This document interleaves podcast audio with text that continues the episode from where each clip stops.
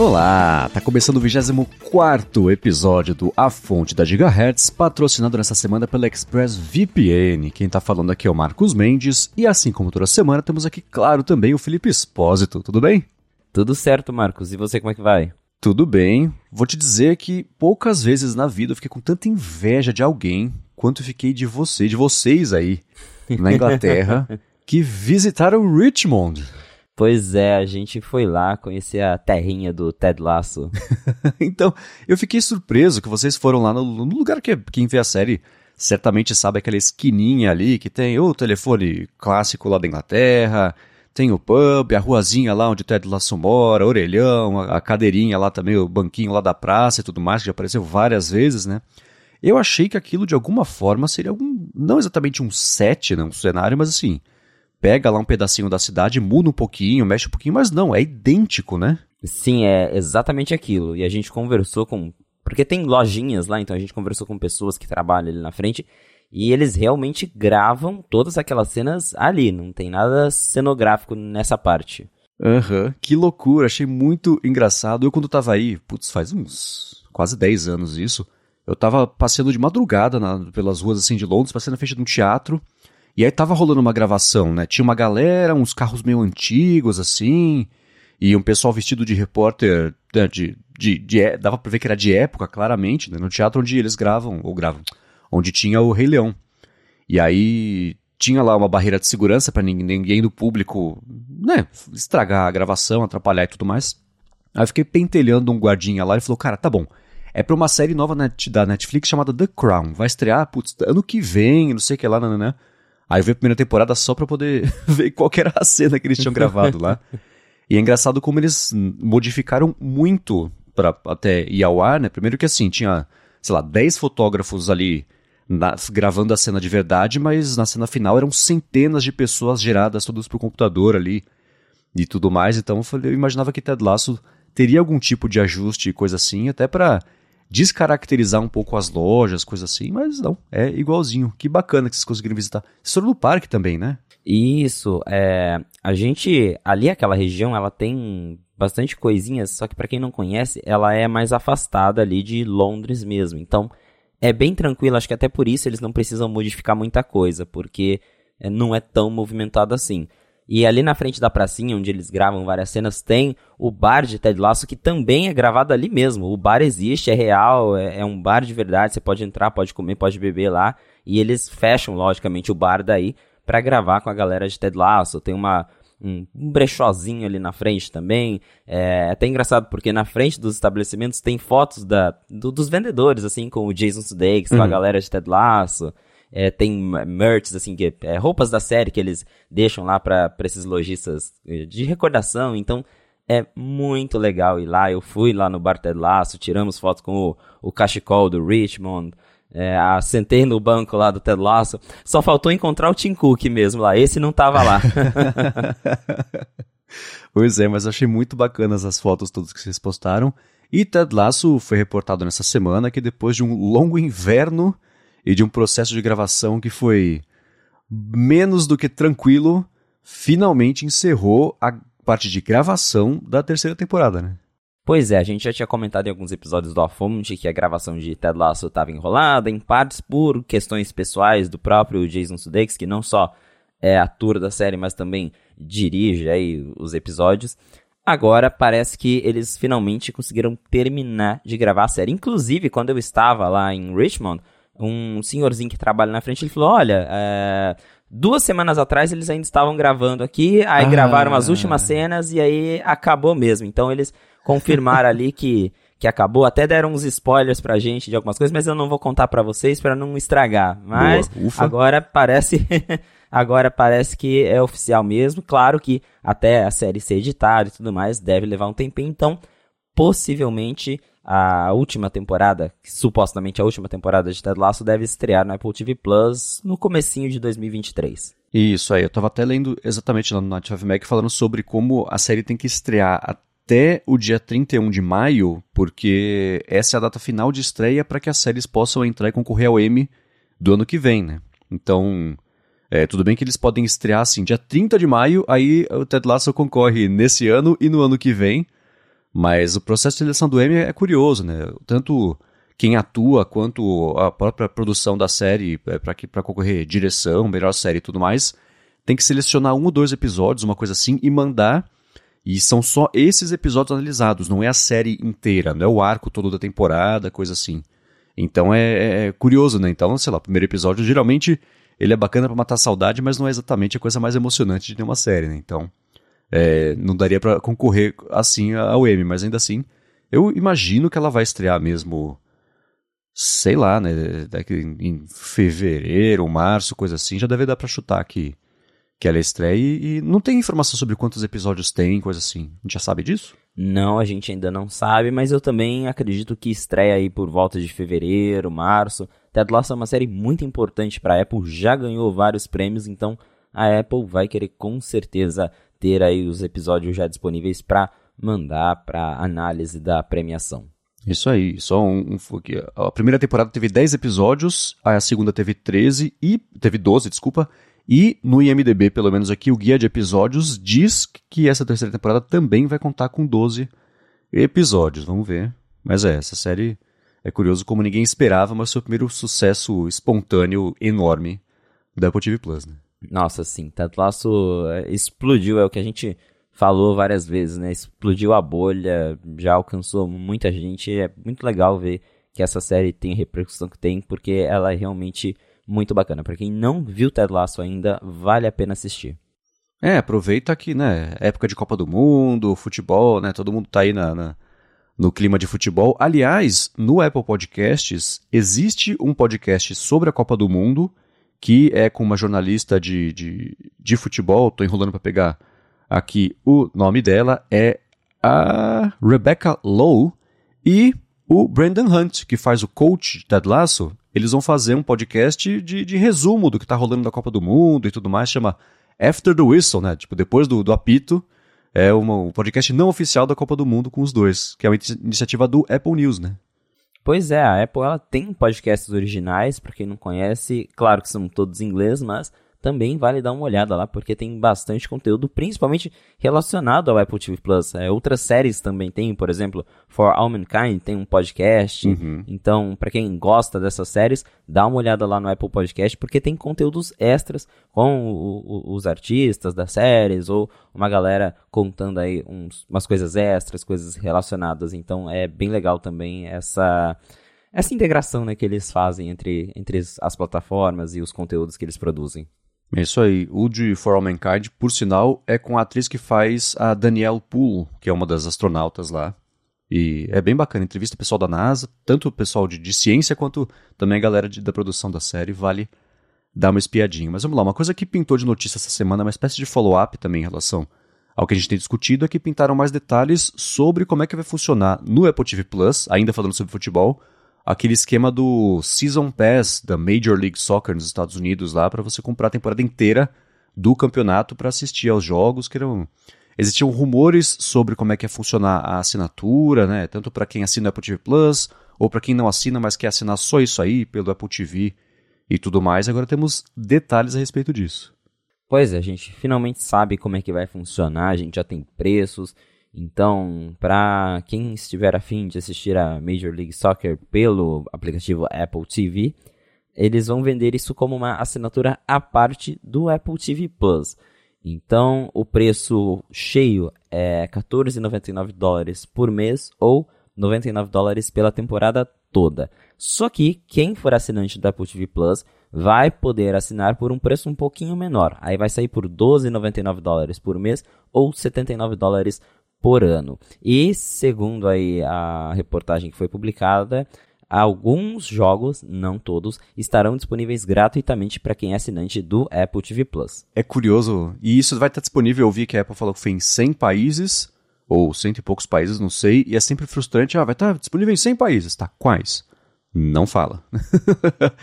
é sempre informação. É assim, é provável que Brasil não vai ficar de fora, Portugal bem provavelmente também deve ter acesso, mas é, é sempre todo mundo fala, quando anuncia muitos países assim, fala, ah, putz, vai ter um monte, gente. Os que vocês estão perguntando que vai ter, certamente vai ter. Então, eles não confirmaram isso aí. E eu acho que isso marca de vez na né, entrada da Apple nesse tipo de coisa. Fui o, o beisebol lá de sexta-feira, é, que está disponível no Brasil, mas pelo menos até onde eu sei, são poucos países dessa vez, né? São, sei lá, uns 10. E o Brasil está nessa lista, agora esse aí é a entrada de vez nesse mercado, colocando a Apple como uma provedora de, de, de eventos esportivos, né? Uma, uma, não uma produtora que ela vai pegar, o, não é ela que vai mandar as câmeras, mas ainda assim, ela é, colocando acesso a isso, enfim, né? é a disponibilizadora aí de, de um mercado que certamente ela vai fazer ficar cada vez mais importante para ela. Né? Sim, a Apple vem investindo bastante em esportes, a gente também já vem conversando sobre isso há bastante tempo aqui na fonte, agora está aí mais um passo que ela dá nessa direção e também tem aqueles rumores de que a Apple vem negociando com a NFL, que eles também querem trazer esses jogos para o Apple TV Plus, que parece cada vez mais provável. Então, é realmente o que a gente já vem dizendo. A Apple ela quer se tornar uma transmissora, uma retransmissora de, de esportes, ela quer transformar o Apple TV, o aplicativo Apple TV, porque não só o Apple TV Plus, mas existe o aplicativo Apple TV que oferece essas assinaturas à parte, e a Apple claramente quer transformar ele numa central de esportes. O próprio iOS já ganhou recursos para mostrar placar de jogo e tudo mais, então dá para ver que a Apple realmente tem um interesse bem grande nessa área, até porque esporte é uma coisa que dá dinheiro por conta das propagandas. E é, como a gente sabe, a Apple está bastante atrás de ganhar dinheiro com propaganda ultimamente. Uh, pois é, né? E esse acordo ela fez, vai levar, é um acordo de 10 anos, né? O que é absurdo se você pensar até como ela deve ter conseguido fazer para convencer a MLS, a MLS a fazer isso, porque em 10 anos muita coisa pode mudar no mercado, né? Você vê, por exemplo, o mercado de música, as gravadoras fazem acordo de streaming com cada serviço, acordo de dois, três anos no máximo, porque tanto o serviço quanto as gravadoras falam, cara, esse mercado muda muito rápido. Então a gente não vai se comprometer com um contrato de 5, 10 anos com uma coisa que pode deixar a gente em desvantagem, porque o mercado mudou e agora o streaming tem que ser desse jeito aqui, ou existem acordos mais é, financeiros mais bacanas com outros gravadores. Então é louco ela esteja travado 10 anos aí para fazer isso aí, né? Pois é, um acordo bem longo, então realmente a gente não sabe o valor aí da negociação, mas não deve ter ficado barato. Porém, claro, a Apple não ia investir em algo que não fosse dar retorno para ela. Então, com certeza, Tim Cook fez as contas e viu que lá na frente, com esses 10 anos, eles vão ganhar bastante dinheiro com esportes. É, né? E ó, você comentou da NFL e tudo mais. A Major League Soccer não é exatamente o campeonato de futebol mais empolgante do mundo, né? Mas futebol é o tipo de coisa que estiver passando na TV todo mundo assiste. Todo mundo não, eu sei, vários asteriscos, mas assim, é o tipo de coisa que, que dá para ver. O futebol americano, por exemplo, ele é um pouco menos acessível da parte do pessoal que entende as regras e tudo mais. Eu sei que quem gosta aqui no Brasil é muito apaixonado, não tô falando sobre isso, mas futebol é uma coisa mais universal, né? Então mesmo um contrato com a NFL, por exemplo, acho que o potencial financeiro para a Apple seria menor até do que um desse, e esse, com certeza, abre caminho, por exemplo, para poder começar a fazer acordos locais em outros países ou outro, com outras federações de futebol, né? Então fazer, sei lá, transmitir Libertadores, coisa assim. Não tá fora do mundo de possibilidades, porque a Amazon já faz isso. A Amazon acho que transmite o Campeonato Brasileiro aqui. É, eu não lembro exatamente qual, mas sim, a Amazon transmite já jogos locais aí no Brasil. É, então é o tipo de coisa que tudo que ela fizer de acordo, além de dar muito dinheiro para ela, é um teste para ela conseguir fazer mais acordos ainda, como foi o beisebol, que foi certamente um trampolim para ela poder fazer acordos também agora com a MLS nos Estados Unidos e quem sabe ela consegue uma NBA daqui para frente, sei lá. Né? Com certeza, é uma vitrine, né? Ela começa ali aos poucos e vai mostrando, olha, dá certo, nossa plataforma é assim, tá dando esse retorno, e aí fica mais fácil de convencer outras pessoas a entrarem nesse barco. É isso aí. Bom, vamos lá, vamos seguir com os follow-ups, na verdade, em relação à semana passada, fazer um... Bom, o Rambo fez um follow-out no ADT, então acho que isso é um follow-in para falar o que ele comentou no ADT sobre o papo na semana passada de que a Apple mudou o comportamento lá da App Store, pelo menos a partir do iOS 14.6, eu acho. Isso. tô maluco. É, para acompanhar a atividade, os toques na tela, ou fazer as métricas de uso da App Store. O Rambo falou que ele deu uma fuçada na situação, né, entendeu? mais a fundo tanto o relatório que o pessoal lá que descobriu isso publicou no Twitter, quanto a situação inteira, e falou assim: olha, é, a, gente, a gente tem a classificação de que uma notícia lá no ADT, que geralmente são coisas que pintam, viram uma polêmica, mas na hora que você olha muito bem, fala, tá, mas cadê? Ele falou que nesse caso é meio isso, porque é, ele não conseguiu achar uma associação entre a Apple fazer isso, isso ser aplicado especificamente para a parte de anúncios ou é, tracking lá do, do Tracking Transparency, né, ter cortado acesso a métricas de utilização entre aplicativos para anunciar para as marcas, Facebook, por exemplo, ao mesmo tempo que ela fez isso aí. Falou, olha, essas métricas, né, é, fazer métrica é uma coisa, fazer fingerprinting, acompanhamento entre aplicativos e tudo mais é outra métrica.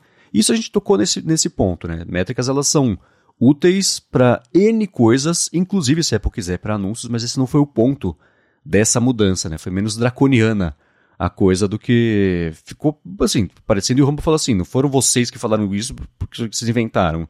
Uh, o, o reporte do mercado inteiro sobre, sobre isso aí associou essas coisas que não necessariamente estão associadas, ou pelo menos de acordo com os dados que existem até agora, não indicam que a Apple fez isso para parte de anúncios, né? Uma coisa que a gente falou de anúncios e todo mundo falou de anúncios porque é o que está rolando agora na App Store, a gente associa só por ser a App Store, né? Mas de acordo com ele, tá, é, é menos calamitosa a situação do que parecia inicialmente. É, o que pega mal é justamente o que a gente comentou de, da coincidência do, de tudo isso que está acontecendo ao mesmo tempo, né? Porque você tem a descoberta desse tracking que a Apple faz aí, mesmo que para uso interno, enquanto a empresa está com essa questão de investir em anúncios e a polêmica do, do App Tracking Transparency. Então, junta tudo isso, realmente é, é, vira uma, uma notícia bem, bem agravante, assim, tudo mais. Mas, de fato, não dá para saber ao certo. A gente mesmo comenta lá na matéria que eu escrevi na Five, não dá para saber ao certo como, o que, que a Apple está fazendo com esses dados. Pode ser simplesmente para uso interno, uso de engenheiros. É, então fica difícil mesmo falar, mas é que juntando né, todo o contexto que a gente está passando agora e também da própria Apple sendo investigada por anticompetitividade, todas essas coisas, aí parece algo mais grave. Claro, pode ser algo que vá ser usado contra a Apple nos tribunais futuramente, porque a gente sabe que quando chegam esses processos, eles usam qualquer coisa para tentar argumentar, contra-argumentar. Então, esse tipo de coisa é mais a lenha na fogueira ali, mesmo que não seja algo tão grande, acaba virando né, algo grande no meio de, de toda essa repercussão, vira uma bola de neve, basicamente. Isso aí. E seguindo aqui com o follow-up, eu quero saber se você é, pode dar segundas impressões, talvez, do seu iPad novo, se você conseguiu testar e usar, como é que tá isso aí da semana passada para essa? Pois é, eu consegui usar mais o meu iPad Pro, para quem não lembra, eu comprei um iPad Pro M2 de 11 polegadas, agora eu tô com o Magic Keyboard, que é o tecladinho lá da Apple, que o iPad fica flutuando, bonitinho e tudo mais, então já deu para ter mais uma ideia, umas segundas impressões. Eu gostei de usar o Magic Keyboard, então, por exemplo, para mim agora o iPad virou a máquina perfeita para usar rede social, porque ele tá ali no tecladinho, é, é, gostoso de você já digitar com ele. Quando você quer interagir na tela, você interage. Quando você quer usar o trackpad, você usa. Essa versatilidade é bem legal. Sobre Stage Manager, eu acabei não usando muito porque ele não fez muito sentido para mim. É, eu até achava que ia mudar tudo, que faria diferença. E eu, eu percebi que falei, cara, eu comprei esse iPad para usar o Stage Manager e eu quase não estou usando o Stage Manager.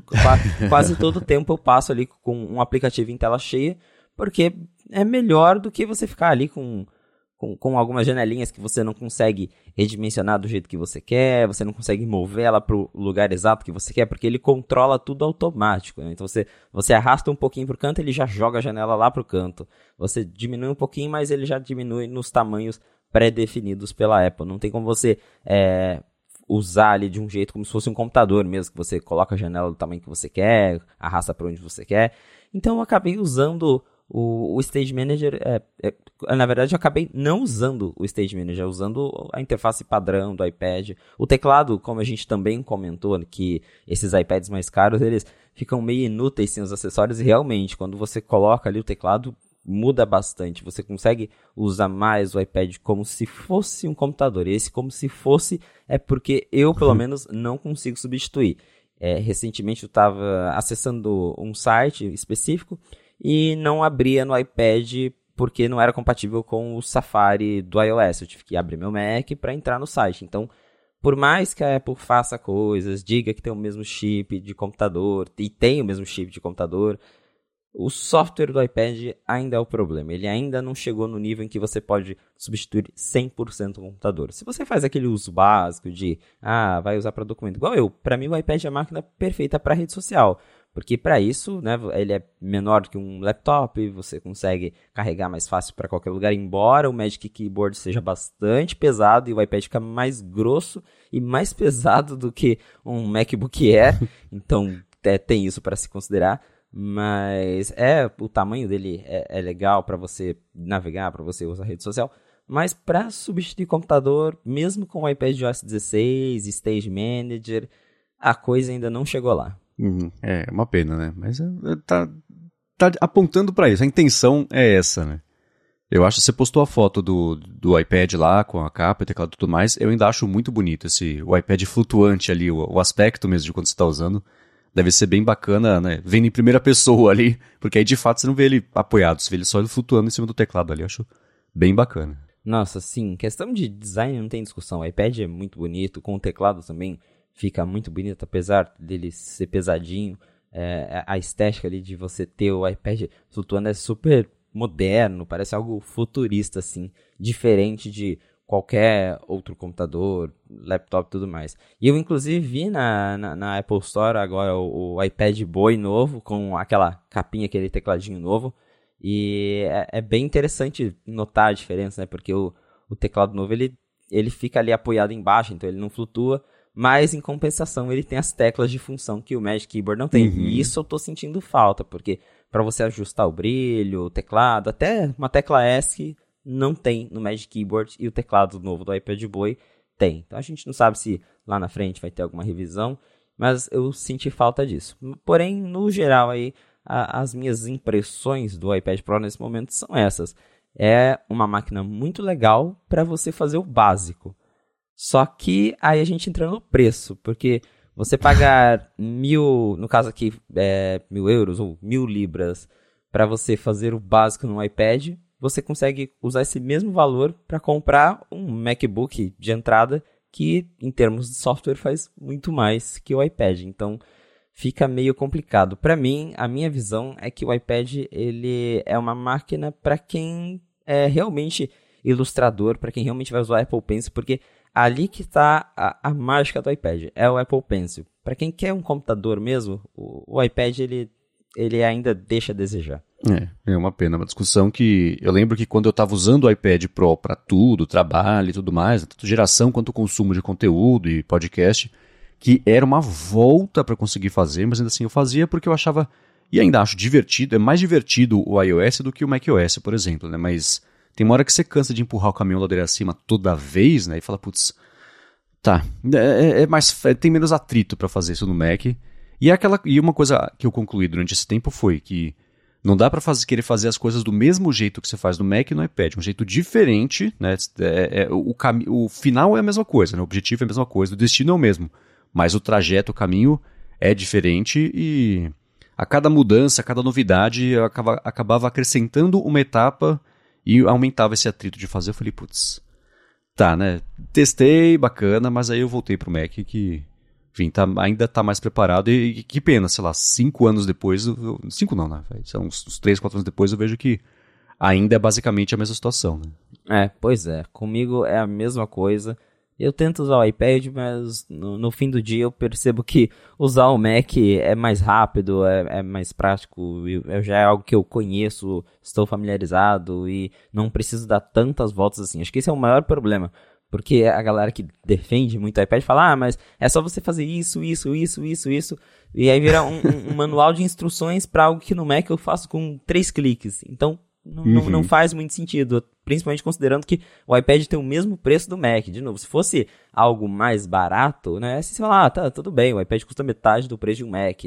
Só que quando você compra o iPad com teclado, com acessório e tudo mais, você tem o, o preço ali, é, é, ele está competindo com, com o MacBook, só que com uma desvantagem muito grande no software. Então, de novo, é, é legal, é muito legal. Eu tô gostando de usar o iPad, eu adoro abrir ele, começar a abrir o Twitter ali no tecladinho, porque é, é mais legal do que pegar o meu MacBook e abrir ele, que é todo fixo, e o Mac eu não consigo usar o touch. No iPad, se eu quiser dar um zoom numa foto, eu já toco na tela. Se eu quiser dar scroll no trackpad, eu faço. Se eu quiser rabiscar com o Apple Pencil, eu faço. Então, essa versatilidade é muito legal.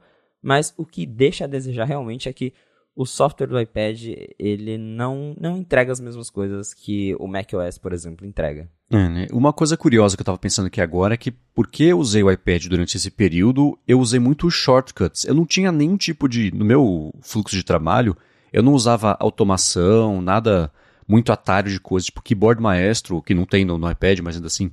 É, aí, por causa do trabalho no iPad, eu comecei a usar muito os shortcuts para pegar, putz, eu fazia a descrição do podcast, pegava os links, transformava o link de Markdown para HTML, que era uma coisa que na época a plataforma nem tinha suporte a isso, para postar em Markdown para virar link e tudo mais. Então eu comecei a me familiarizar, epa, com é, essa parte de automação e tudo mais no iPad, mas foi a mesma coisa, né? A hora eu fiz isso no iPad para ficar próximo do Mac. A hora que comecei a usar automação no Mac, aí ficou melhor ainda, né? Porque é, não tinha um atrito e ainda me adiantava mais, mas é engraçado como eu dificilmente estaria tão mergulhado hoje em dia com automação no Mac se não fosse eu ter treinado, testado isso no iPad para fazer funcionar. Então, pelo menos para isso foi, foi uma boa experiência é, é, conseguir usar isso para poder fazer as coisas que eu faço hoje mais eficientes no Mac por causa do iPad, olha só, né? não como ele queria, mas ainda assim funcionou.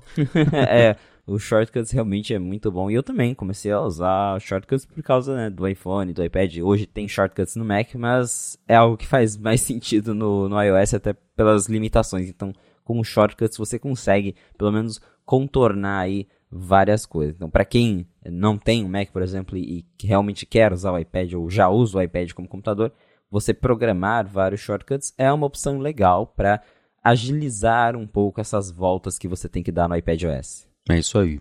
Bom, seguindo aqui com o follow-up em relação às últimas semanas, o Raimundo Torres falou sobre o Apple Watch Ultra que ele comprou recentemente e falou que já teve um monte de geração do Apple Watch, teve de alumínio e tudo mais, e ele comprou o Ultra, está pouquíssimo tempo com ele, e notou que na, na, na, moldura, que agora é aquela moldura reta, que, é um, né, que fica em volta área da tela, ele achou umas, umas batidinhas, assim, um amassadinho, e está falando que é um, eu achou um absurdo, um negócio novo, feito para ser resistente, ele já tem com poucas semanas de uso e ele, né, eu acho que ele comentou que não se lembra de ter batido ou coisa assim, mas ainda assim tá lá com uns amassadinhos e é o tipo de, de eu vou esse amassado que tem no Apple Watch dele, eu vou falar que é parecido, por exemplo, com o que aparece às vezes no meu Mac, sei lá, uma coisinha bate bem na quininha e aí não tem jeito, por mais resistente que seja, você tirou um dá uma amassada mesmo, o que é uma pena. É, ele, foi, ele falou que vai reclamar, pelo menos na Apple, porque é, achou inadmissível um produto caro como esse, com essa proposta de ser é, é, rígido e resistente já aparecer essas marcas de uso. É, marca de uso é sempre complicado, né? A própria Apple, ela costuma usar aquele termo dano cosmético quando você vai reclamar de algumas coisas assim. Eu lembro que eles usavam muito isso na época do iPhone 5, que aquela cor lá ela descascava fácil, e você levava na Apple e falava, não, isso aí é, é dano cosmético, né? Lamento. Mas, então não tem como saber exatamente aí se é, é um problema do Apple Watch, se de repente bateu em alguma coisa que não viu, porque o relógio tem muito isso, né? A gente às vezes, eu pelo menos, às vezes eu bato numa mesa, bato numa parede, assim, sem perceber. É, tanto que é, eu nem gosto muito de dormir com o meu relógio, também com medo de estar tá ali dormindo e meter o braço na parede, então é, pode acontecer algum acidente, a gente acaba nem percebendo. E no Mac, como você disse, também acontece muito, tem várias lasquinhas assim. E é bem chato, mas é curioso justamente porque o titânio ele é vendido como um material mais resistente, né? O Ultra, o Watch Ultra é vendido com essa ideia, mas claro que ele ser mais resistente não o torna inquebrável, então marcas de uso, principalmente alguns desgastes, com certeza vão acabar aparecendo com o tempo. É, e é, por exemplo, tanto no caso do Mac quanto desse novo Apple Watch, você tem uma situação que não tinha no Apple Watch antigo, nas gerações todas que tem até hoje, que são ângulos retos, né? O Apple Watch sempre foi aquela coisa inteira curva, né? Se você bater, se você bater no, no, numa quina da parede, no Apple Watch novo, o Ultra e o, e o arredondado, o Ultra vai, vai acusar mais, porque é que nem no Mac, né? O que eu tô falando que eu noto onde tem umas batidinhas, é justamente onde o ângulo é reto e aí tem coisa para amassar. Se fosse arredondado, é, até eu imagino, com base em nada, que a parte para você absorver e, e, reagir a esse impacto deva se comportar de jeito diferente do que uma coisa 100% reta, né? Mas é uma pena e frustrante quando isso acontece, sem dúvida alguma, né? Que nem comprar um iPhone novo e dar uma semana você acha um risquinho na tela. Fala, pronto, né? Estragou meu iPhone. eu tô literalmente nessa. Eu não sei como a Apple fala, né? Do Ceramic Shield, pipipipopopó. Meu iPhone 14 Pro já tá com risco na tela. Faz um mês, faz um mês agora que eu comprei ele. E aí dá, dá aquela tristeza, né? Falar, pô, meu celular novinho já tá arriscado. Mas faz parte do uso. Eu escolhi usar sem película. Eu gosto de, de ter a sensação natural da tela tá arriscado. Mas eu assinei o Apple Care aqui já, então mais pra frente, se quiser trocar, tá, tá, tá, tudo certo, faz, faz parte do jogo. é, né? E a tela, especificamente, é uma coisa que. É, depois que ela passou a ficar mais resistente, ela ironicamente passou a ser mais riscável, porque o que acontece é que o material fica um pouco mais maleável, e é por isso que se ele cair ele não quebra, porque só, só que isso deixa ele é, é como se fosse um pouco mais mole, né? E aí, né, se ela fosse mais dura, ela ia quebrar com mais facilidade, mas ia arranhar menos. Então a gente tem que colocar na balança qual que é o benefício, né? Ele levar um tombo e não quebrar, mas dar essas, esses arranhões de vez em quando, ou não, né? Mas aí é aquela coisa, ou você não usa, ou tem que usar com película, capinha e tudo mais, e aí mata a proposta do, do design do aparelho, enfim, né? É. Mas aí é uma coisa mais, mais filosófica. Eu, eu, eu sei que tem gente que não se importa com isso. Eu me importo bastante. É, vai, vai de cada um, mas isso que você falou é bem verdade. O material, ele, ele tem a, a dureza, né? Então, se você deixa ele mais resistente às abrasões, ele daí perde ali na durabilidade. Tanto que, por exemplo, o Apple Watch com tela de safira, que são os modelos de aço, eles são praticamente impossíveis de serem riscados, só que eles quebram com mais facilidade, porque tem essa diferença do material. Já no vidro do Apple Watch comum é o contrário, ele é mais resistente a pancadas, só que ele fica todo riscado. Então, tem isso, é, é algo natural dos materiais mesmo, não tem muito o que fazer. Eu acredito que hoje muito mais pessoas se importam com o celular cair no chão e continuar vivo do que ter algumas abrasões ali com o longo do tempo. Eu também prefiro, igual tá arriscado, né? Fico, fico um pouquinho sentido ali com os riscos, mas pelo menos o celular tá inteiro, tá tudo ok e, e é isso aí. É, né? Hoje eu me incomodo menos também com risco, coisa assim. Eu acho que já. Eu tô no estágio de que você fala assim, putz, é o tipo de coisa que acontece. Eu tô usando e, e beleza, né? E isso não era. É, é, eu lembro, por exemplo, quando saiu o iPhone 3G e o, e o 3GS, né? Que eu lembro que eu tinha o hábito de pegar, porque ele era aquela, aquele sabonete, né? Eu tinha o hábito de colocar o dedo, por exemplo, ele, ele deitado né, com, a, com a tela virada para cima, numa mesa mesmo. Eu colocava o dedo no, no, botão home e ficava girando o iPhone no próprio eixo, né? Porque ele, ele era fácil de fazer isso. Eu estava numa reunião, sei lá, conversando. Era hábito fazer isso, que é uma coisa inimaginável hoje, riscar toda a parte de trás. mas acho que a gente não tinha nem esse hábito de, putz, eu vou comprar, vou usar, mas eu vou cuidar para depois poder vender, e aí eu compro o seguinte, não tinha muito isso, né? E aí ficou aquele cuidado máximo e tudo mais, mas nos últimos anos, putz, apareceu um raladinho, apareceu. Paciência, é, é assim, né? Tenho coisas mais mais urgentes para me importar. Eu, eu, eu, comento no DT que eu tenho uma quantidade finita de coisas com as quais eu consigo me preocupar e me importar ao mesmo tempo. E a tela, se riscou um pouquinho ou não, já não faz mais parte dessa lista. É, eu tô no teu time. Eu também já me importei muito. Eu era daqueles que, que cada cinco minutos estava ali limpando o iPhone, passando um paninho na tela e segurava assim com todo cuidado. Agora eu uso e, e tá tudo bem. Eu sei que ano que vem talvez já vou estar com outro iPhone, então é, é isso aí. Mas para quem, claro, é, pensa em vender depois, né? Para quem vai passar para alguém, aí tem as opções. Tem película, tem capinha, tem Apple Care Plus que não dá para assinar oficialmente no Brasil, mas dá para conseguir. Então tem, tem um jeito de usar para todo mundo. É isso aí. Agora, um último follow-up em relação ao que pintou nas últimas semanas é que a Apple lançou oficialmente nos Estados Unidos e Canadá aquele serviço de emergência do iPhone 14S para você chamar um satélite, por se comunicar por satélite se tivesse sinal de operadora que o pessoal lá tava. Eu também tô curioso para testar, mas ainda por aqui não dá, mas pelo menos Estados Unidos e Canadá já conseguem agora oficialmente usar. Pois é, eu também queria testar, mas aqui mesmo, eu estou em Londres agora, aqui no, no Reino Unido e Europa, aqui também não tem. Inclusive a Apple já confirmou que vai lançar aqui em dezembro, mas aí eu já estarei de volta ao Brasil, então não vou conseguir testar.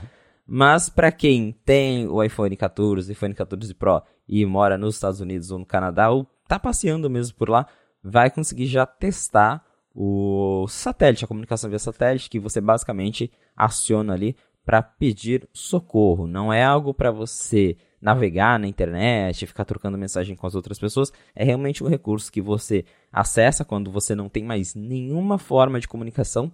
E aí a, a Apple ajuda você a se conectar com um centro de emergência. Eles mandam a sua localização e tudo mais para que você seja encontrado. Isso é ótimo para quem geralmente às vezes está numa estrada que não tem sinal, acontece algum acidente, ou, por exemplo, para a galera que gosta de fazer escalada, trilha, que também geralmente se enfia em lugares muito isolados e não consegue comunicação. Então aí você consegue basicamente ficar apontando o iPhone para cima até ele se conectar com o satélite e a, a Apple avisa os serviços de emergência sobre onde você está e manda ali algumas informações suas. E para quem quiser testar, estiver em um desses países e quiser testar sem ter que de fato ligar para a emergência para atrapalhar né, todo o fluxo ali, você tem nos ajustes do iPhone uma opção para fazer uma, uma demo. Então o próprio iOS ele ensina já você a usar o serviço. E aí você consegue fazer todo o processo de apontar o iPhone para cima, encontrar o sinal satélite, mas aí, claro, ele não vai mandar a mensagem de emergência no final. Mas para você ver e entender como que o processo funciona. Isso eu achei muito legal, porque a gente também já tinha comentado na fonte, o 95Mac tinha descoberto esse modo demo é, ainda no, nos betas do iOS, que isso era muito importante justamente para as pessoas não ficarem testando ali o serviço, ligando para o serviço de emergência e atrapalhando tudo só porque eles querem testar o satélite. A Apple foi lá e criou um modo demo que não só serve para testar, mas também para te ensinar a usar para quando você chegar numa situação em que você realmente precisa ativar esse modo. Isso aí, e por isso eu vou dizer, se você mora nos Estados Unidos e no Canadá, ou no fim do ano tá, mora no Reino Unido e mais uns 4 ou 5 países onde a Apple vai lançar isso aí, testa, vai no modo demo, faz três vezes, porque a hora que se acontecer de você dar um acidente, a última coisa que você quer saber é aprender a mexer na emergência para fazer. Então pula essa etapa, aprende, vê como é que é, se familiariza com a interface, que inclusive tem mão de brasileiro, né? Nosso amigo Chai ajudou, ele já falou no Twitter que ele ajudou a fazer a interface. E vale testar para você já poder ter isso na manga do seu repertório. Aí, se um dia você precisar, já não vai ter que aprender a mexer na interface para poder pedir ajuda, né? É, exatamente. Então, corre lá se você já consegue usar faz o teste, manda pra gente também imagens do teste, como que foi, conta, Sim. conta pra gente a experiência, porque realmente é algo que parece muito legal e a gente torce para que isso chegue no Brasil. Pelo que deu a entender, a Apple quer expandir isso rápido, porque já tem uma lista de mais uns três países que vão receber agora em dezembro, então imagino que no ano que vem terão mais países. E a parceira da Apple nessa, nessa tecnologia de satélite, ela opera serviços de satélite no Brasil, então pode ser que a gente receba esse serviço em breve. Eu espero que sim. Beleza, agora vamos lá. Você é, deu um spoiler na semana passada sobre coisas que você talvez. alguns planos que você tinha e você confirmou os planos. Comprei mais coisas na loja da Apple, né? Você mostrou um monte de coisa que você comprou. E tem, acho que a gente pode explorar um, um, papo bacana sobre a experiência de compra na loja da Apple, que você, eu sei que você tem opiniões a respeito, eu quero falar sobre isso, mas antes, tirar um minutinho aqui do episódio para agradecer a ExpressVPN que está mais uma vez patrocinando aqui o A Fonte e com desconto dá por cima para quem escuta o podcast. ExpressVPN é um serviço, claro, de VPN que protege a sua conexão, o que é especialmente útil se você se conecta a Wi-Fi públicos. Como, por exemplo, estou no aeroporto, estou no shopping, ah, conectar Wi-Fi de graça, beleza, termos, aceitei. Pronto, você acabou de aceitar que eles possam ver o que acontece na sua conexão e usar esses dados, seja para vender serviços de publicidade direcionada, seja para, sabe-se lá, que fim que eles vão dar para isso aí, né? Então, se você se conecta em Wi-Fi públicos, os seus dados, você vira o produto, como sempre acontece em coisas de graça, e os seus dados são explorados sempre de um jeito que pode não ser muito bacana, você pode não gostar. Com a ExpressVPN, isso não acontece, porque se você se conectar por meio dela mesmo no Wi-Fi público, a sua conexão passa a ser criptografada. Isso quer dizer que nem quem está fornecendo o acesso à conexão consegue ver o que você está fazendo, o que de quebra também te protege contra é, a conexão estar tá comprometida, alguém se enfiar no meio da conexão, querer extrair, explorar seus dados, também não consegue fazer isso. Uma outra vantagem também, e essa eu estou usando bastante, é que se você se conectar pela ExpressVPN a serviços de streaming, você consegue usar catálogos de outros países. Eu falei já, estou usando, por exemplo, o HBO Max com a ExpressVPN para ver The West Wing. No último fim de semana agora, eu vi Os Sus reassistir ao filme Os Suspeitos, ótimo, um clássico do cinema de 95, eu acho, dirigido pelo Brian Singer, que também está disponível lá fora só. Eu usei ExpressVPN, conectei lá no Amazon Prime Video, consegui assistir também o filme, e, ao filme, e enfim, né, tem um monte de outras opções aí para quem quiser fazer isso. Netflix também dá para fazer isso. Serviço de streaming de música também muda, dependendo do país muda o catálogo, coisa de contrato e tudo mais. Essas limitações existem e você contorna isso com a ExpressVPN. Então, para saber mais como aproveitar é, não só ExpressVPN, mas também uma oferta bacana que eles deram aqui para os ouvintes do A Fonte é o seguinte: você entra em expressvpn.com barra a fonte. Lá você vai ter um mês de graça para testar, só para ver como é que é usar VPN no telefone, no tablet, no computador, na TV também, no seu roteador, para colocar direto no roteador, assim, tudo que passar pela sua casa inteira, todo mundo conectado já vai estar protegido também. Aí você testa por um mês, e aí na hora de assinar o plano, você faz o seguinte: no plano anual, você vai ter três meses de desconto só por escutar aqui ou a fonte e por ter assinado por meio do endereço expressvpn.com barra a fonte. Muito obrigado ExpressVPN mais uma vez pelo patrocínio aqui do podcast e pelo apoio também, claro, a toda a Gigahertz. Valeu ExpressVPN. Agora vamos lá, você comprou coisas incríveis e que eu, eu fiquei com inveja também, né? Você comprou o paninho? Eu comprei o paninho, o famoso pano de polimento da Apple. Não resisti. Muito bem. É, eu quero saber um review sobre ele, sobre o que você comprou também, mas antes disso, acho que a discussão mais bacana que a gente pode dar até de utilidade aqui para os ouvintes também é sobre a experiência de compra nas lojas que você tem. Enfim, né, não vou nem introduzir o assunto, você tem opiniões. Pois é, então, eu basicamente visitei todas as Apple Stores de Londres, é, é, foi uma meta, assim, vou visitar todas as Apple de Londres, então eu fui na Apple Regent Street, na Covent Garden, na Brompton Road, e são flagships, são lojas grandes de rua, então tem uma experiência bem diferente, por exemplo, você ir nas lojas dentro de shopping, como é o caso das lojas que a gente tem no Brasil, só que eu percebi algo que eu já vinha notando, mas agora, indo nessas três lojas, ficou mais evidente. Como que a, a Apple, com essa reformulação da, da, das lojas e da, da estratégia que eles adotaram nos últimos anos, estragou um pouco a experiência de você que só quer ir na loja comprar as coisas. Porque eu, por exemplo, fui na loja para comprar uma pulseira para o meu Apple Watch e eu queria comprar aquela braided, que é a, a, trançada, que você tem que comprar já no tamanho certo para o seu pulso. E aí eu cheguei num vendedor, a loja estava bem movimentada, mas tinham alguns vendedores disponíveis. Eu fui até a parte que tem as pulseiras de Apple Watch. Aí cheguei lá, tinha um vendedor livre, ele já falou: "Olha, você tem que para falar com isso tem que falar com fulano lá na frente". Eu, tá, fui lá com fulano.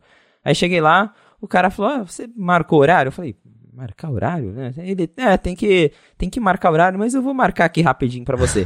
ele, eu estava na loja, ele teve que marcar um horário que era 15 minutos depois, mas ele teve que marcar lá para chamar alguém para me atender, que era uma pessoa específica para falar de Apple Watch, para eu poder experimentar as pulseiras. É, e aí depois que ainda deu horário, eu tive que ficar sentado lá mais um tempo, esperando a pessoa aparecer. Então assim, para eu chegar na loja já sabendo o que eu queria e para experimentar uma pulseira e comprar e pagar e sair, eu fiquei quase uma hora lá dentro para literalmente pegar um paninho que tava lá no stand, pegar, experimentar a pulseira que eu queria, ver qual era o melhor tamanho para mim, pagar e ir embora. Então ficou aquela coisa tipo, poxa, eu já sabia o que eu queria, eu não queria ter que experimentar e, no caso, eu não queria ter que esperar por alguém e tudo mais, só queria lá ver se era o tamanho mesmo que, que eu estava imaginando, comprar, pagar e ir embora.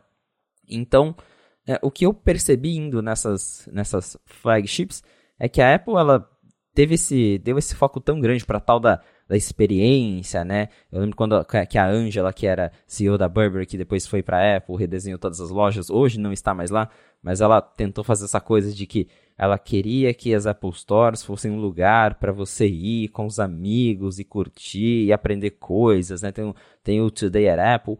Só que para quem só quer ir lá e comprar ir embora, ficou uma coisa muito estranha, porque você tem que falar com várias pessoas, você tem que esperar, você tem que sentar lá na, na, na árvore que tem dentro da loja, que é muito linda, mas é, perdeu um pouco aquela coisa de, de, de loja mesmo. Acho que e isso pelo menos para mim, me atrapalhou um pouco. Eu entendo que, por exemplo, Today at Apple tem muita gente que, que vai para aprender e é legal, ele tem né, as sessões lá, mas eu até brinquei aqui com, com os meus amigos aqui que parecia uma feira dentro da Apple Store, porque você entra, tem o cara no microfone falando super alto lá no Today Apple para a loja toda ouvir, e aí aquela gritaria, loja cheia, e o vendedor te joga para lá, para cá, e você tem que ficar sentado esperando alguém te atender.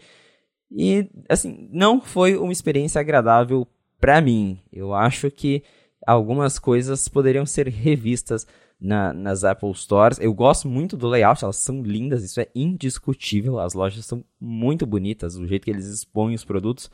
Mas parece que a, a experiência de compra mesmo para você que já chega lá querendo, sabendo o que você quer, ficou tá, tá deixando a desejar. É, só que tem aquela coisa, né? A, a, de novo, voltando ali na, no, no, redesign das Apple Stores que a Angela fez quando ela trabalhava lá, é, ela claramente, né? Ela veio da Burberry, então tem uma inspiração de, de tentar tornar as lojas da Apple mais parecidas como lojas de grife. E de fato você olha e realmente parece. Mas eu acho que a, a, alguém lá dentro da Apple se esquece que a Apple não é uma grife. Ela tem produtos caros, só que é uma loja que tá sempre cheia. Fui na, em todas as Apples que eu fui que elas estavam cheias de gente, porque é uma loja que você vai para comprar capinha de, de 50 euros, capinha, celular, acessório, paninho de, de, de limpeza. e, embora tenha computadores caros, é, é, são coisas que muita gente compra, principalmente aqui. Então não é como uma loja de grife que você entra, tem produtos caríssimos que no máximo tem 10 pessoas dentro da loja, tem um atendimento realmente diferenciado. Mas, então, para mim, essa, esse estilo mais fancy das lojas, embora ele seja muito bonito, ele peca por esse lado de te atrapalhar quando você só realmente quer comprar algo. É, é, é curioso porque de, a Angela Arendt marcou meio que uma divisão no conceito do que era ser uma loja, porque antes disso ela foi idealizada do, com o Steve Jobs junto com o, o John Browett, Ron Johnson? Isso, John Browett, que foi isso. o primeiro, né? É. Que era o conceito de que. Existe um vídeo super bacana e, é, claro, clássico, velho do Steve Jobs, é, apresentando como é que era a organização da primeira Apple Store. Aqui, você entra aqui no primeiro quarto da loja, você vê todos os produtos, aí lá na frente tem software e tudo mais, acessórios lá no fundo. É claro que eram menos produtos né, para colocar em exposição e, e a loja foi pensada. O Jobs era bem, bem detalhista com essas coisas, né, todo mundo sabe. Então, ficou lá o John Browett, aí saiu ele, entrou o, o, o Ron Johnson, aí é, a Apple não ficou satisfeita com o que ele estava fazendo, tanto que ele substituiu pela, que a Apple substituiu pela Angela Arendt, que largou o cargo de CEO da Burberry, como você disse, e foi para lá e trabalhou com Johnny Ive para fazer essa parte mais conceitual das lojas principais e transformar a experiência da Apple em ser uma loja, tudo ser loja boutique, o atendimento, o negócio das árvores que você comentou, né? Então, é, essa parte mudou. Só que essa parte mudou no momento em que a Apple começou a ter problema para conseguir vender iPhones como isso acontecia no passado, né? E é, depois é, a Angela Arendt saiu porque a Apple precisava fazer mudanças de varejo que transformassem a loja em um, num ambiente que te empurrasse mais para vender, né? quer dizer, para você comprar, mas para vender coisas. Angela Arendt não queria fazer isso, isso rolou ela já estava com. Já existia um certo atrito ali de, de, de, Você vê que ela não aparecia muito em evento, ela aparecia acho que em dois eventos só. E, enfim, não rolou. E aí ela foi substituída, acho que pela Deirdre O'Brien. Isso mesmo. É, que ela é, tipo, RH e, e, e, loja, sei lá. Agora ela é diretora de pessoas, uma coisa assim. E daí pra frente o varejo nunca mais acertou muito o, o pé, né? Então, é, tá mesmo, a minha experiência, tanto em lojas aqui no Brasil quanto lá fora. Aqui no Brasil, é, é, ela sempre é, é tá, tá mais, é, é mais consistente, eu acho, a experiência. Mas lá fora, especialmente nessas lojas é, que você falou, as flagships, né, que chamam atenção, que são mais conceituais e tudo mais, por ser um volume absurdo de gente, eu entendo a necessidade de transformar todo o processo de atendimento numa linha de produção. Então, putz, você chegou, você precisa comprar um negocinho, você vai, tem que marcar o horário daqui a 15 minutos para poder entrar no, no, no na, na, como é que chama? O conveyor belt de, de, de fábrica, assim, na, enfim, no fluxo ali, né? Isso, entrando, exato, é, entrando no fluxo ali, você vira uma pecinha que tá que vai passar por um roteiro pré-definido, né, de passar por uma pessoa para escolher outra pessoa para receber e tudo mais. Ficou muito burocrático, né? É confuso, não dá para ficar à vontade como ficava antes, porque antes era você chega, você pega o negócio a caixa, você fala, escuta, posso pagar? A pessoa, você, ah, dá para você pagar só, ainda dá para fazer isso, né? Você pagar por conta própria, mas ainda assim para se for um, um iPhone, sei lá, né? Quando eu comprei meu iPhone em, em, foi em Madrid? Acho que foi em Madrid. né, nesse ano, putz, eu passei com umas quatro pessoas para conseguir sair com o iPhone de lá, né? Porque é uma coisa que ficou mais complicada mesmo. Então, essa impressão, é, tendo visitado algum, as lojas antes e, e depois, é, eu concordo com você, o que é uma pena, porque as lojas da Apple sempre foram esse, esse exemplo de uma experiência bacana, ir lá e ficar à vontade e tudo mais. E não é mais assim, mas de novo, né? Porque é, as lojas não conseguem crescer na mesma medida do que a, o interesse das pessoas cresce, a quantidade de produtos para conseguir acomodar e vender, e acessórios, né? Que hoje tem um bilhão de acessórios, não era assim é, há alguns anos.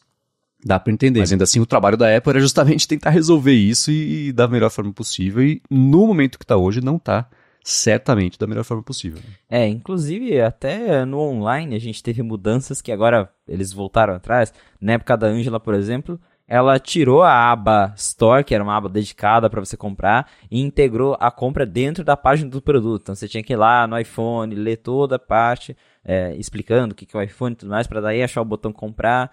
E agora que ela já saiu da Apple, eles voltaram com a App Store, tem lá de novo uma aba dedicada para você fazer a compra de direto, porque é, é, ela tirou um pouco essa coisa de, de retail, né, de, de, de, loja de varejo mesmo. Ela tentou transformar a Apple numa boutique, mas de novo, a gente precisa lembrar que a Apple, por mais caro que alguns produtos seja, não é uma grife. É, é uma, é uma empresa que vende eletrônico e vende capinha de celular, uhum. e vende pulseira. Então, tem uma demanda muito alta. Não dá para você transformar isso 100% numa boutique. Então, estragou sim um pouco a, a, experiência, não é mais a experiência antiga de Apple Store. Claro que ainda é muito legal você ir numa, numa flagship da Apple, ver os produtos expostos. Eu, por exemplo, vi agora o, o, o Pro Display XDR pela primeira vez na minha vida, porque no Brasil eles não colocam isso em exposição, isso geralmente fica nas lojas flagship, então é legal, você consegue mexer nos produtos, mas quando você chega lá com a intenção de quero comprar isso, não, você não consegue fazer isso do jeito uhum. simples, porque é aquilo que você comentou. Tem que entrar no fluxo, tem que passar por um, por outro, tem que falar com o especialista disso, pra, e aí a experiência já não fica tão agradável assim. E esse negócio da loja online é curioso porque a Angela Arendt acabou com isso, acho que foi em 2015, né? Que ela entrou na Apple, 2014 talvez. E a loja online mesmo só voltou no ano passado, né? Então faz um ano aí que isso voltou, porque era até agora era isso, né? Era a loja desmembrada em cada produto. E eu lembro mesmo, quando em 2015 eu estava aí em Londres, na época do lançamento do iPhone, aí eu comprei pela internet, ia demorar, aí eu fui na loja, aí... Não, é, não tinha a cor que eu queria. Eu comprei qualquer cor para trocar na loja depois pela cor que eu queria. Falaram, putz, você comprou pela internet, devolve pela internet. Não tem o que fazer aqui.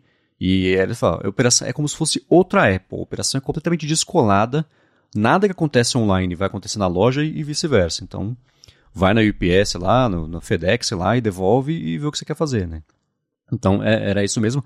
E o, o que a Angela Arendt fez, ela foi contratada pela Apple porque o trabalho que ela fez na Burberry foi muito bom de um reposicionamento de marca para a Burberry voltar a ser uma marca de alto padrão, porque antes dela entrar, ela estava sendo usada é, é, é, é, até esbarra um pouco em preconceito, né? E, a intenção não é essa, mas assim, ela estava sendo usada por pessoas que a Burberry não queria que usassem a marca dela. Né? Então, ó, eles tinham especialmente uma roupa que era um padrão meio xadrez e tudo mais, e falando, putz, a gente quer que um outro público use as nossas roupas, e aí ela ficou encarregada de mudar a imagem, a parte de, né, a parte de loja, mas ainda assim o conceito, porque ela era CEO, não era só dona das lojas, quer dizer, dona da loja, pra vocês entenderem, né?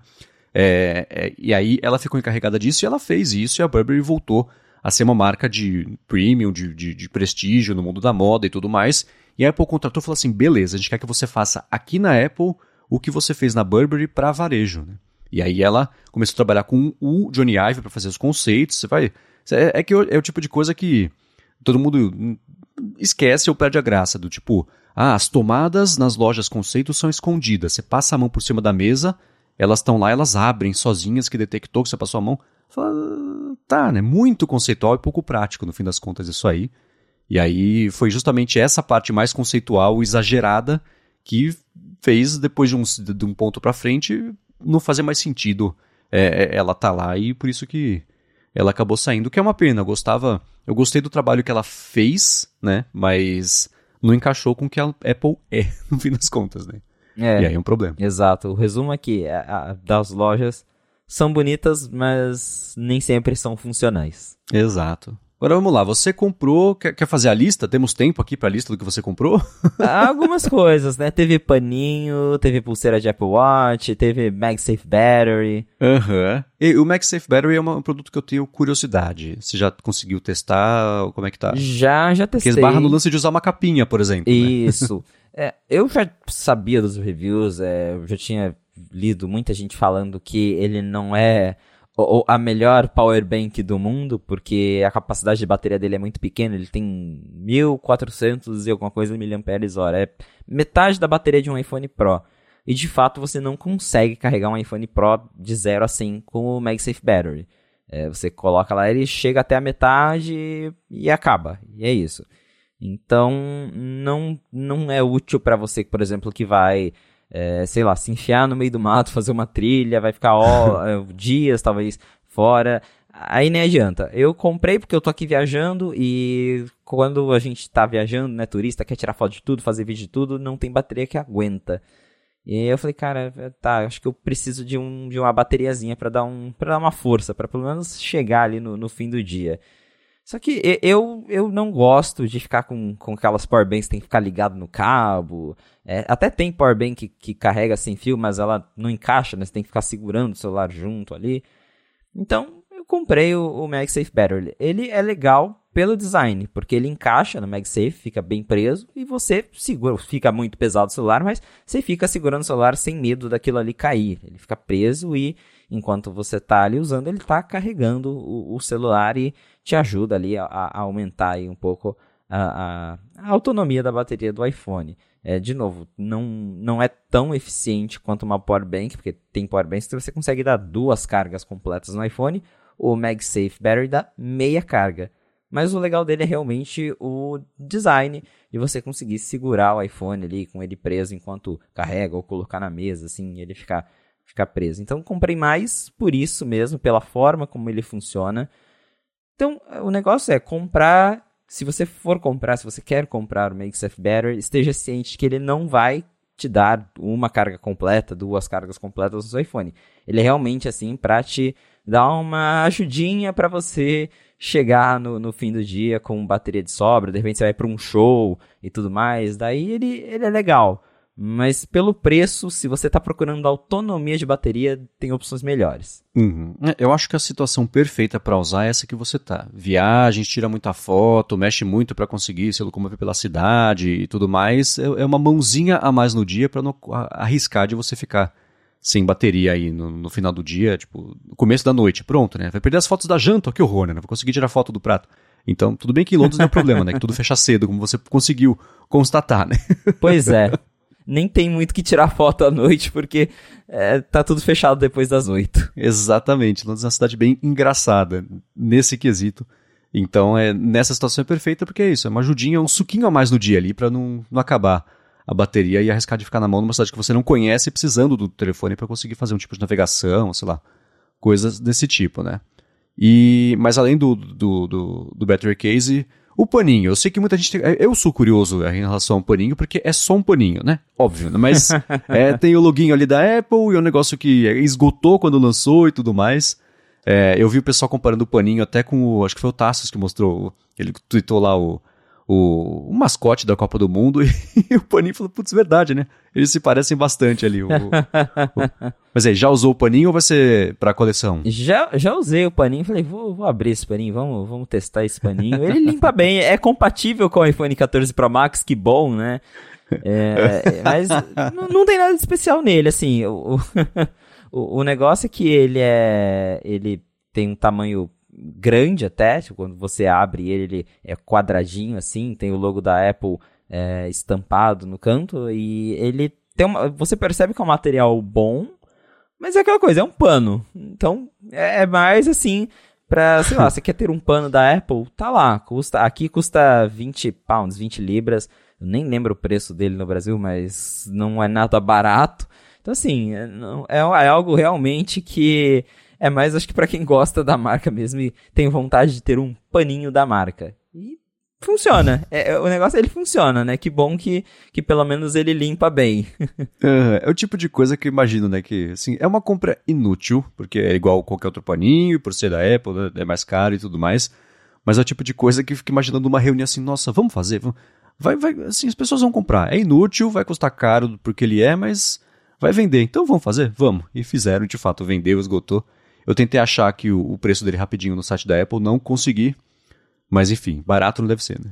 É, barato não deve ser. Eu acho que vende justamente pela curiosidade, porque é o que me pegou, né? Você fala, pô, um pano da Apple e é um pano caro, né? Tô curioso, deixa eu ver esse negócio. E aí, acho que muita gente compra assim, tá? Curiosidade de, de ver, de olhar e de ter um paninho da Apple. Follow-up em tempo real, 220 reais. Ele custa aqui no Brasil. Conteúdo da caixa, pano de polimento. Pronto, é isso.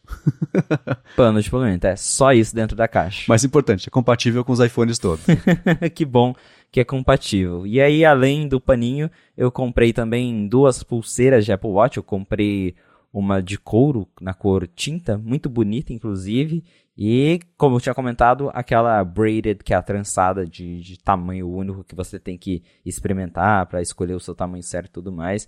Gostei muito. A, a braided eu já, já tive uma antes, mas essa de cor que eu comprei, que é aquela magnética, foi a primeira vez. Eu achei ela super elegante, muito gostosa de usar. É, e como eu tenho o Apple Watch de aço, essa de couro principalmente casou muito bem com ele. Então, para quem tem Apple Watch de aço e ainda não experimentou, eu recomendo muito dar uma olhadinha nessas pulseiras de couro da Apple, porque elas estão bem bonitas. Boa. Agora, pra gente chegar perto do finalzinho aqui do episódio de hoje, você tem feito um mapeamento, não, tá? Tem um sentido da temperatura aí de como é que estão os estoques nas Apple Stores que você tem visitado sobre os iPhones novos, como é que tá o esquema? Tem, inclusive, aí a gente volta na experiência Apple Store, porque enquanto eu estava esperando ali para pegar minha, minha pulseira na, na Apple Regent, se eu não me engano, é, chegou uma moça, parece ser uma pessoa bem leiga, assim, perguntando: Ah, me mostra aí quais são os novos iPhones. Aí o vendedor foi lá e começou a falar: Ó, oh, esse aqui é o nosso principal iPhone 14 Pro, isso, isso, isso. Aí chegou no final, mas então a gente não tem estoque dele, tá? É isso. Então, sabe, tipo, o preço não vende, é o que a gente vem brincando a todo episódio, e pelo jeito é esse. Em todas as Apples que eu fui, eu fico prestando atenção nas conversas, não tem iPhone 14 Pro, tá bem difícil. Os outros, outros produtos também estão em falta, mas o iPhone 14 Pro é assim, não tem, os vendedores não sabem dizer nem quando vai chegar, tá difícil. Quem não comprou, acho que o, o nosso amigo Tassi Veloso, acabou de comentar dele, brincou no Twitter, quem não comprou o iPhone 14 Pro, não compra mais, porque não tem. Acabou. Pois é, é uma pena e é, é, curioso porque ao mesmo tempo que não tem o Pro, a demanda do Plus segue super em baixa, né? Então é, é, pintou a notícia, o Ross Young, que é um analista, ele é especializado no mercado de telas. O lance dele é displays e tudo mais. E ele falou que o envio de painéis para Apple fazer o iPhone 14 Plus está próximo de zero, quer dizer, demanda.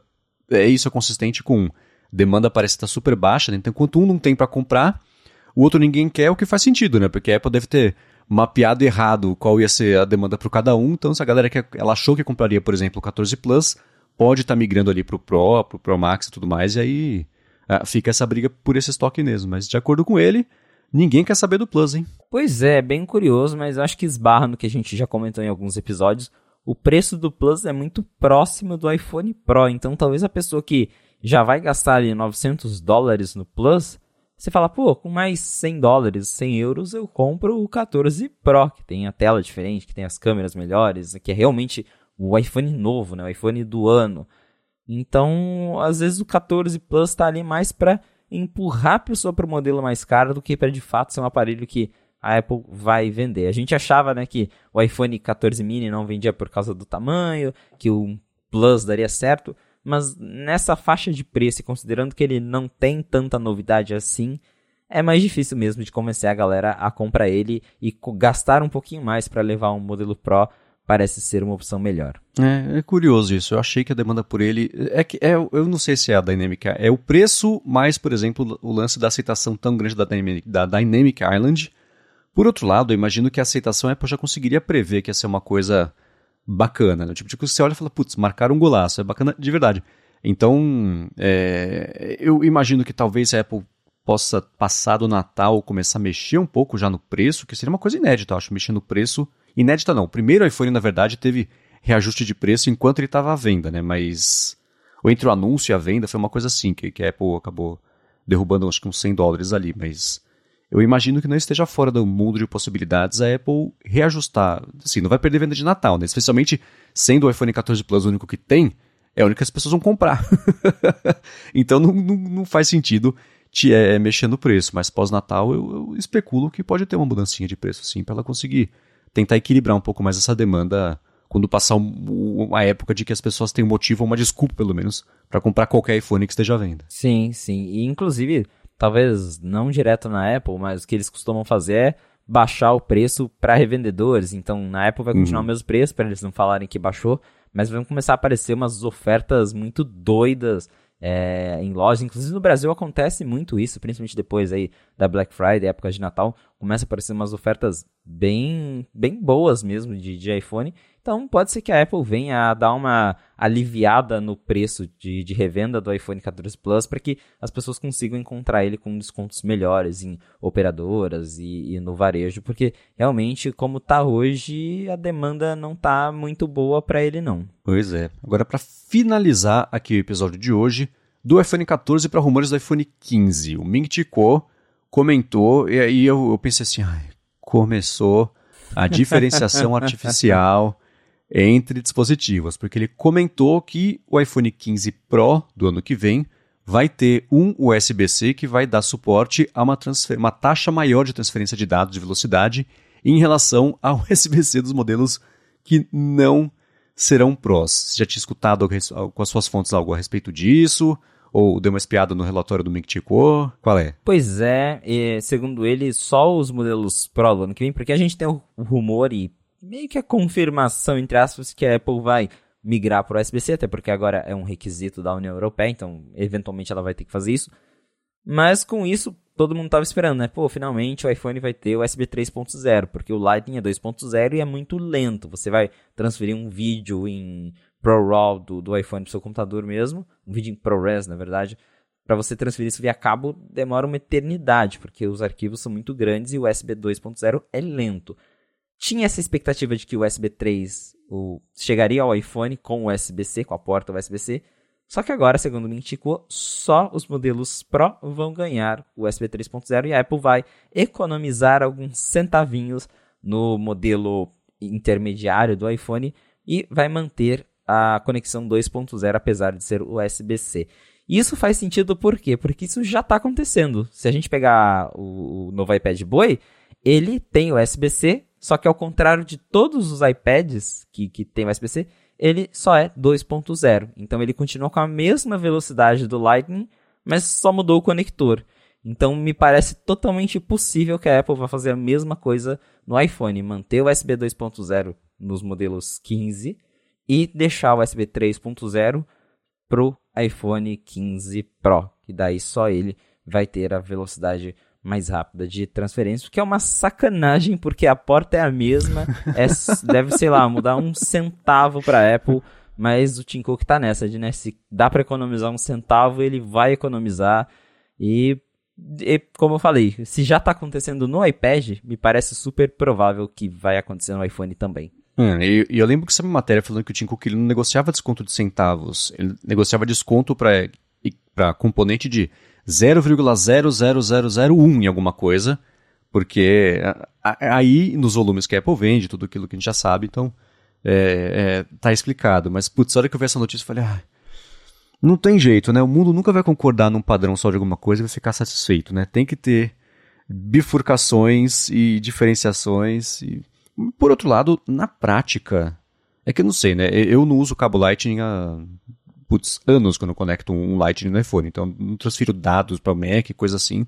Então quem depende disso, claro que deve ficar frustrado, né? Mas na prática, com uma velocidade que, por exemplo, que seria hoje de 480 MB por segundo, é, é, é, limitado pensar assim, mas assim, já não é meio rápido o suficiente ou, ou não, né? Claro que 20, 40 GB por segundo é muito melhor, óbvio, né? Mas, sei lá, é, é uma grande perda, será? Ou, ou, não? É, acho que esbarra justamente nesses arquivos grandes que surgiram com, com os, os iPhones Pro. E aí, claro, pensando por esse lado, né, faz um certo sentido, porque só o iPhone Pro filma em ProRes, que são aqueles uhum. arquivos com baixíssima compressão, com bitrate altíssimo.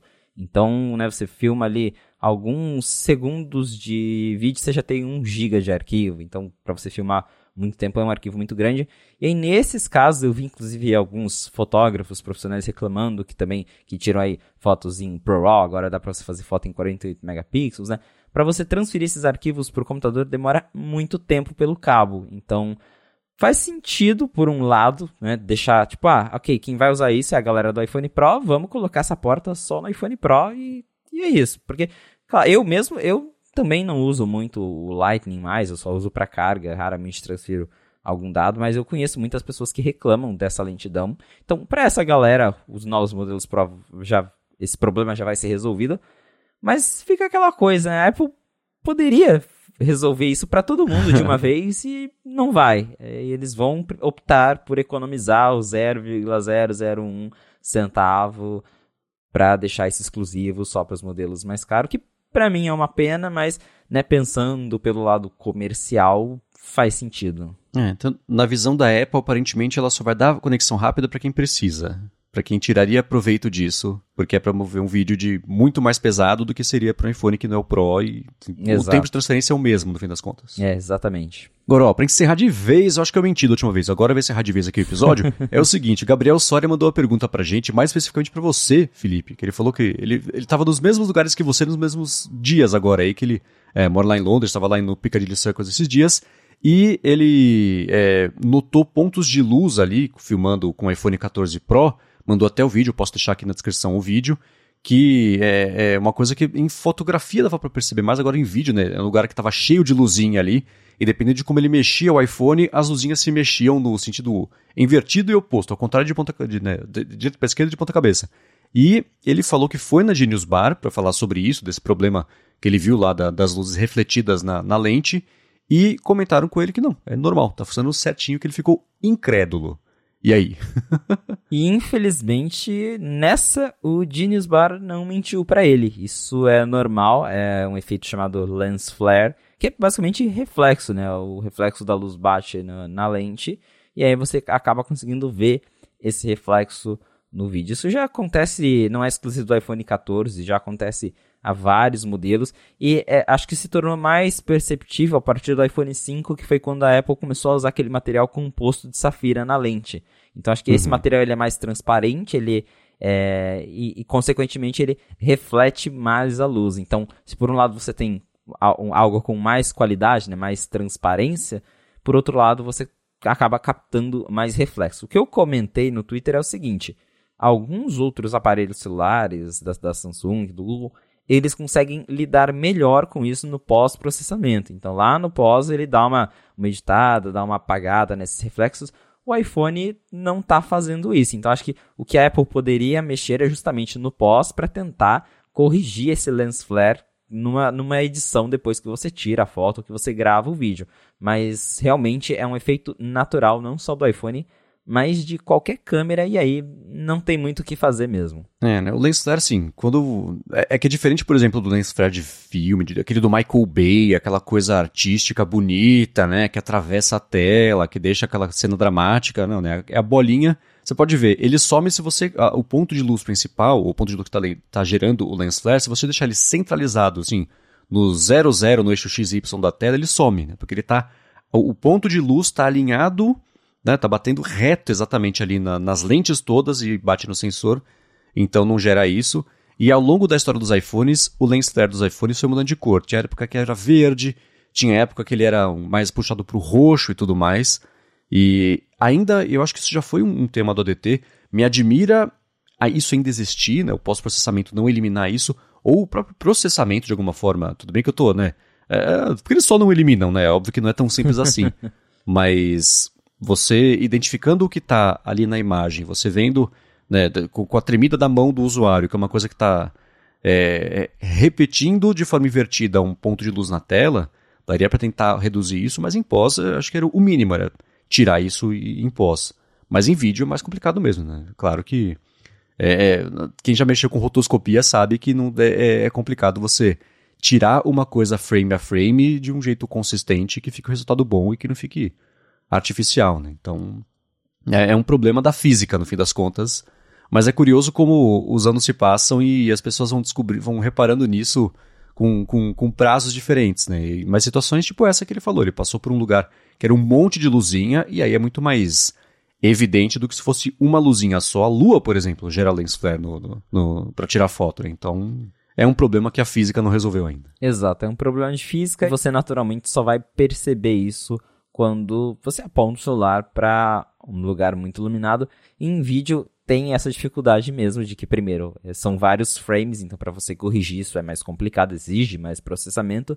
E segundo, porque a gente está falando de câmera de celular, então você está mexendo ali o tempo todo, como o Marcos disse, eh, numa câmera ali. Se você apontar para o eixo certo, deixando zero, você não vai ver esse flare. Mas com o celular que você está segurando na mão, tremendo, às vezes caminhando enquanto você filma, não tem jeito, vai ter o flare mesmo. Muito bem, para encontrar os links do que a gente comentou ao longo do episódio, vai em gigahertz.fm barra a fonte barra 24 ou dá mais piada aqui nas notas do episódio. Eu quero agradecer primeiro a vocês que escutam o podcast, se vocês avaliam, muito obrigado, se vocês recomendam, muito obrigado, é isso que ajuda mais gente a poder descobrir aqui o podcast. E também agradecer a ExpressVPN mais uma vez pelo patrocínio, ajudar aqui o podcast a chegar para todo mundo, e a você, Felipe, por nos manter bem informados sobre rumores e no momento, como que tá comprar iPhones em Londres aí, pros ouvintes aqui do podcast. Valeu, Marcos. Obrigado, audiência, por ter ficado com a gente até o final de mais um episódio do A Fonte. Se você quiser me encontrar nas redes sociais pra gente bater um papo, é só me procurar no arroba Felipe Espósito. Boa, eu sou o MVC Mendes no Twitter, apresento um bando de podcast aqui na Gigahertz e também o Bolha Dev, que é um noticiário diário de tecnologia da Alura, sai todas as tardes, e escrevo também pro iFeed pt Beleza? Muito obrigado mais uma vez pela audiência e a gente volta na semana que vem. Um abraço e até o próximo episódio.